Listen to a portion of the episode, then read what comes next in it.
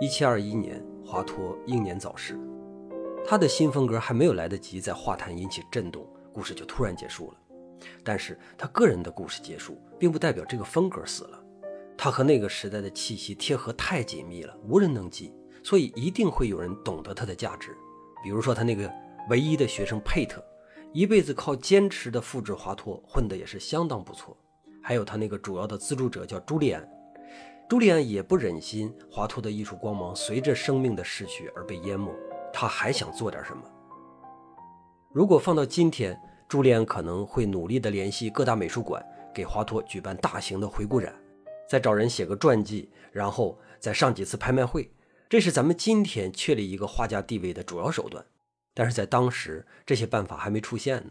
当时让一个死去的画家不至于被大众遗忘，只有一个办法。那就是出版作品集。这儿呢，我们必须要特殊说明一下，由于印刷技术的限制啊，那个时候的油画作品集都不是彩色的，而是以版画的形式，把那个油画的素描关系给临摹出来，就相当于是给这张油画拍了一张黑白的照片我们今天可能会觉得这种转制方式有点过于的简单粗暴，很多油画如果只有黑白的话，可能就没有办法充分的传递出它这个画面的能量。你比如说，今天的我们一些画家，像大卫霍克尼啊，这是属于比较注重色彩的画家。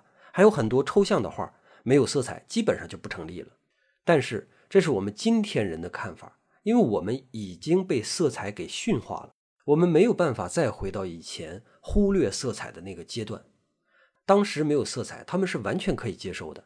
画画呢，就是讲故事。如果仅仅是讲故事，那么有没有颜色，区别的确是不大。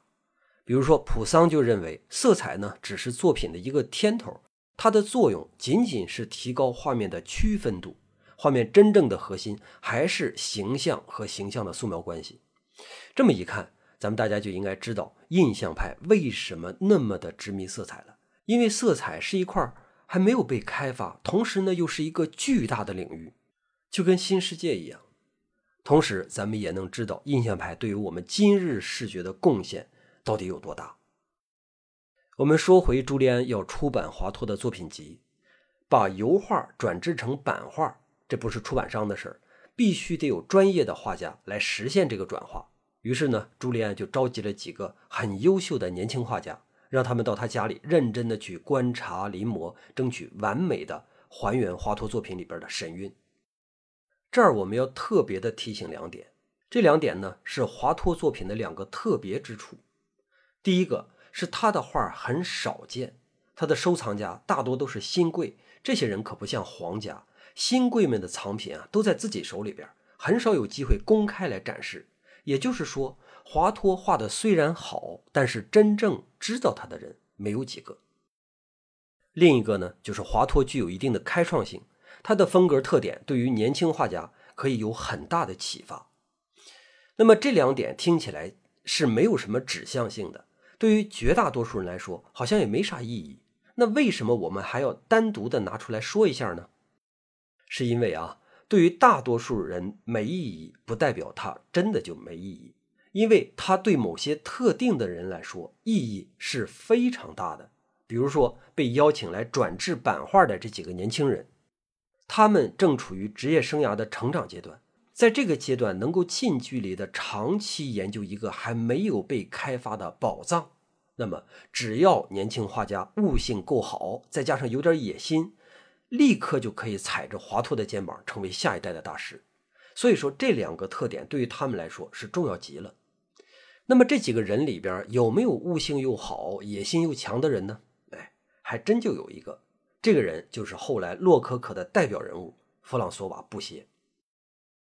布歇这个时候才二十三岁，你别小看他啊！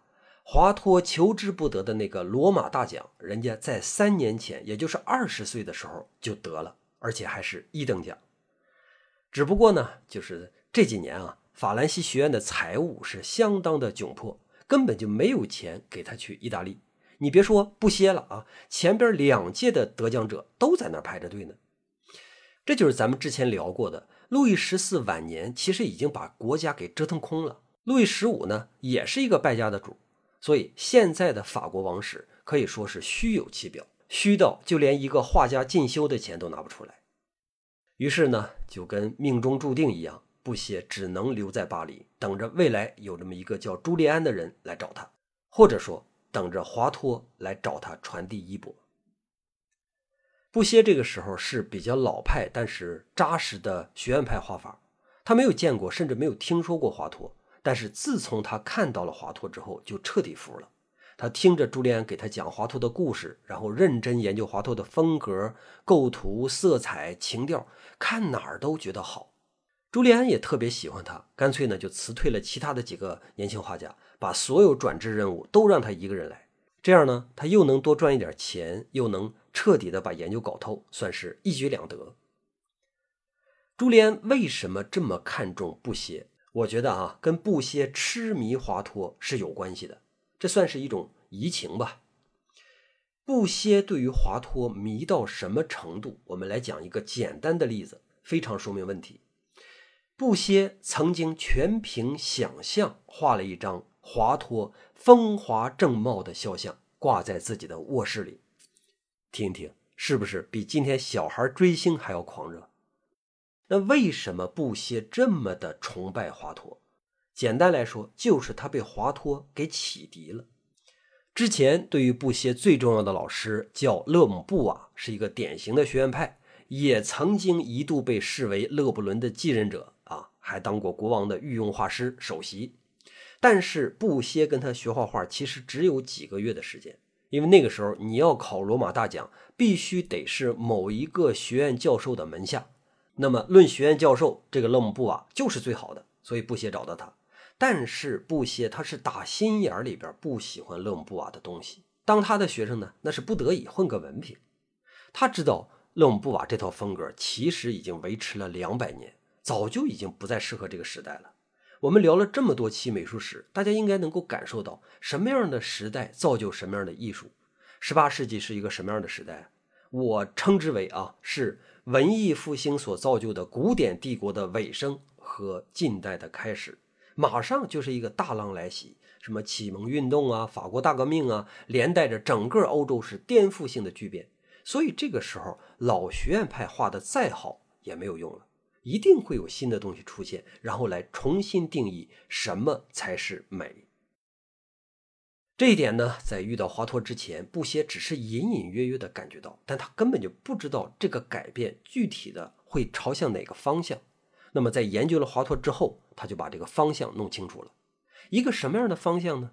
简单来说就是轻松，轻松加愉悦，要强调感官享受，解放欲望的表达。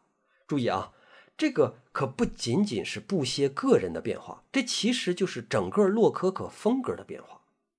我们从布歇之后的画上，很明显的就可以看出这个倾向是一步一步的变得明确。一开始他还像华托一样画一些乡村的风景，主打的是抒情，格调不是很高吧，但是看上去很舒服。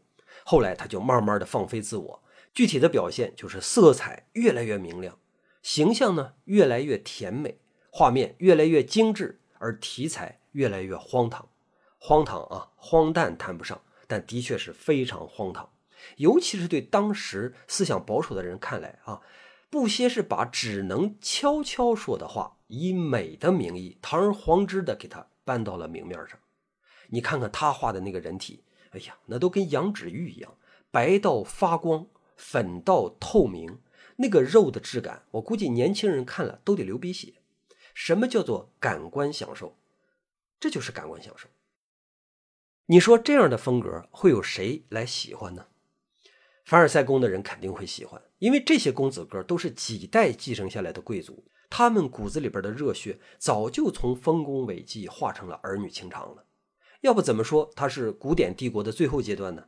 最后阶段往往都是最疯狂的阶段。我猜他们的生活要远比布歇的画更加的荒唐，他只是没有布歇的画美。布歇呢，就相当于给这些人提供了一个可以极度美化自己所作所为的这么一个机会。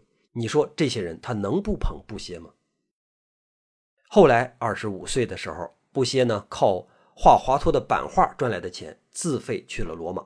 但是到了之后，他就相当失望，因为在他看来，拉斐尔、米开朗基罗这些都没什么可看的，倒是威尼斯画派呀、荷兰小画派的东西还有那么一点价值。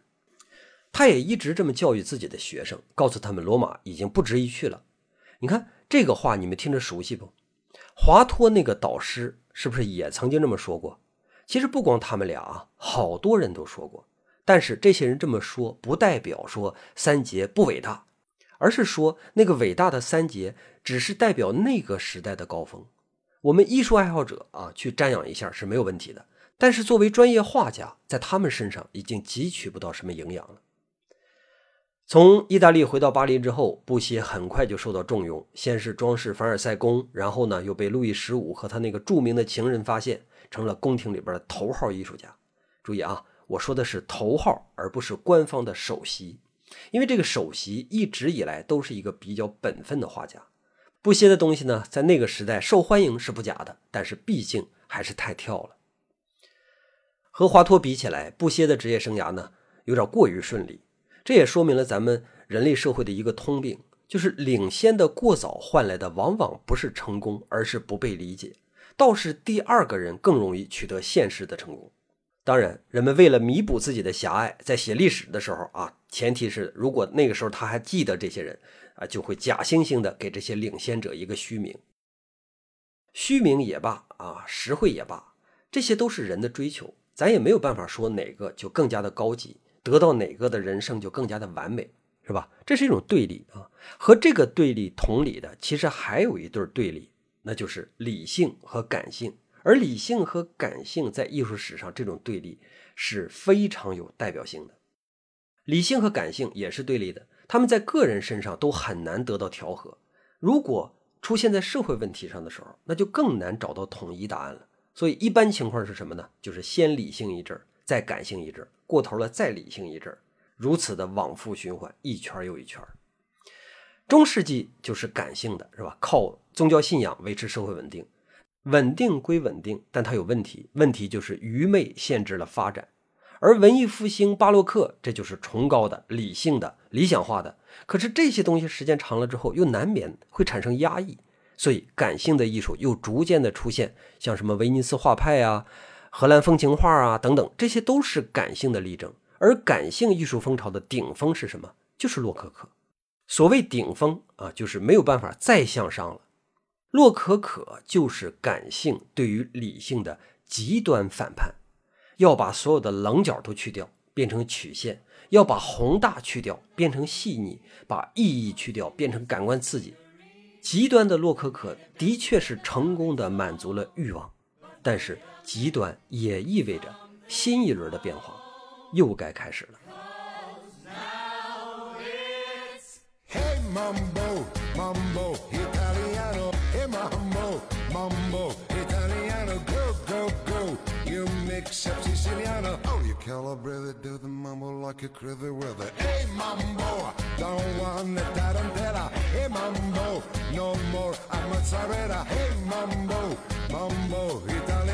Try an enchilada with a fish of bacalao.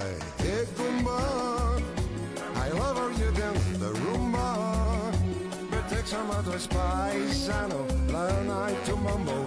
If you're gonna be a screen, you're gonna hit